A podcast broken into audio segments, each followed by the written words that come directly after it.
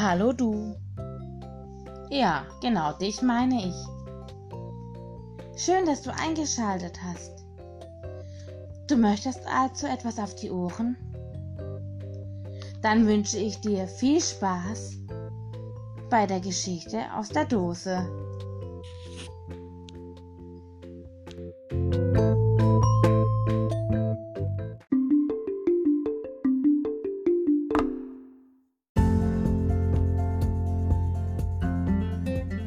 Paula im Koboldland, geschrieben von Peter Scherbaum. Kapitel 17 Das Sommerfest. Endlich ist es soweit. Das Sommerfest steht bevor. Als Paula und Felix in den Kobold-Kindergarten kommen, sehen sie die kleinen Kobolde neugierig vor einem ko knorrigen Baum stehen. Ein buntes Schild lehnt er etwas schief an einem Stein und Fräulein Pädagogibold liest ihnen vor, was da in wackeliger Schrift darauf geschrieben hat. Anladung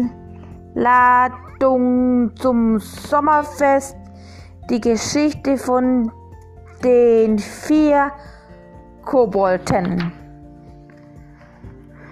Paula und Felix sehen sich wissend an.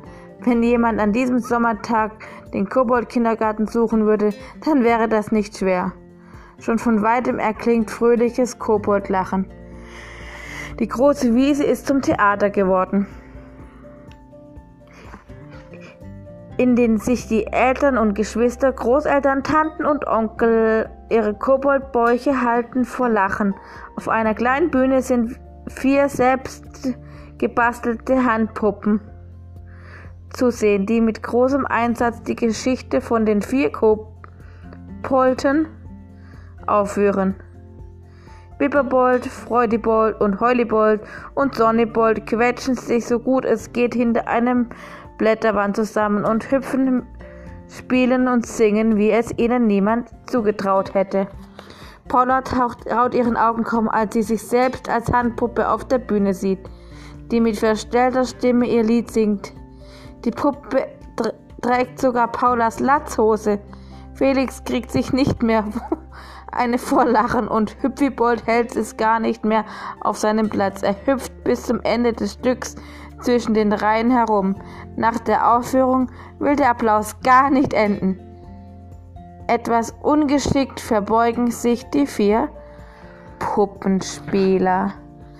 Fräulein Pädagogibold bedankt sich lachend für den außergewöhnlichen Höhepunkt des Sommerfests. Paula muss Mozzibold vom Boden aufhelfen, denn als die Koboldmädchen bemerkt hat, dass ihr großer Bruder Paulas Handpuppe gesprochen hat, ist sie vor Lachen von der Bank gekippt.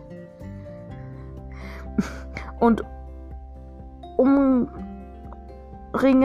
alle die vier Kobolde und Paula und Felix umarmen ihre Freunde. Langsam wird es Abend und die ersten Sterne funkeln über dem Festwiese. Noch lange sitzen sie zusammen und niemand will an den Abschied denken.